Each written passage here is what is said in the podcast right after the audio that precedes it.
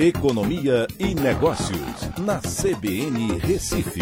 Oferecimento Cicred Recife e Seguros Unimed. Soluções em seguros e previdência complementar.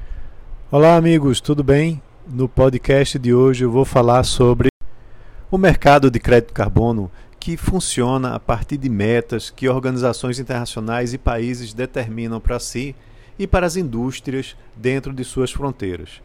Algumas indústrias têm o direito de poluir mais que outras e algumas conseguem reduzir mais, gerando créditos que podem ser comercializados nesse mercado.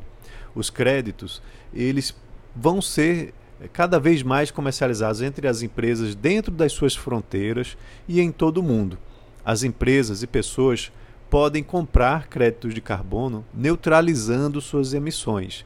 A comercialização ela serve como um incentivo para o desenvolvimento também de projetos ambientais. Para vocês terem uma ideia, o mercado já ultrapassou o valor de 200 bilhões de dólares e o preço do crédito de carbono, que equivale a uma tonelada de dióxido de carbono, tem crescido exponencialmente, viabilizando muitos projetos que antes eram inviáveis por conta do seu alto valor de investimento inicial. A COP26 e outras reuniões internacionais sobre o meio ambiente demonstraram que o ritmo de aquecimento global está cada vez mais acelerando. Então, as práticas de ISD, né, que levam em consideração meio ambiente, a questão social e de governança, se tornaram a área de maior interesse em investimentos de fundos internacionais bilionários em busca de uma menor pegada ambiental.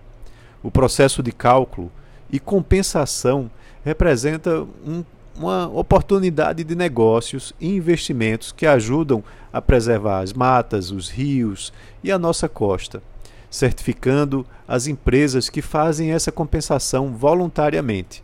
O potencial de investimentos aqui no Brasil é também bilionário. O ritmo de redução na velocidade do aquecimento global ele é importante, mas não dá para todas as empresas reduzirem a sua poluição ao mesmo tempo. Então, a mudança de combustíveis fósseis para renováveis, por exemplo, tem limitações de curto prazo. Por isso que esse mercado foi criado. E a expectativa é que se movimente algo em torno de 100 bilhões de dólares até 2030 somente aqui no Brasil. Hoje, as empresas utilizam créditos de carbono de forma voluntária, mas vale lembrar que há projetos em discussão aqui no Congresso Brasileiro para regulamentar e exigir essa compensação. O Brasil tem um papel importante através das suas florestas que geram crédito de carbono a ser comercializado, mas também na implantação cada vez maior de energias renováveis, como a eólica e a fotovoltaica. É importante entender que é possível produzir e também preservar. Então é isso. Um abraço a todos e até a próxima.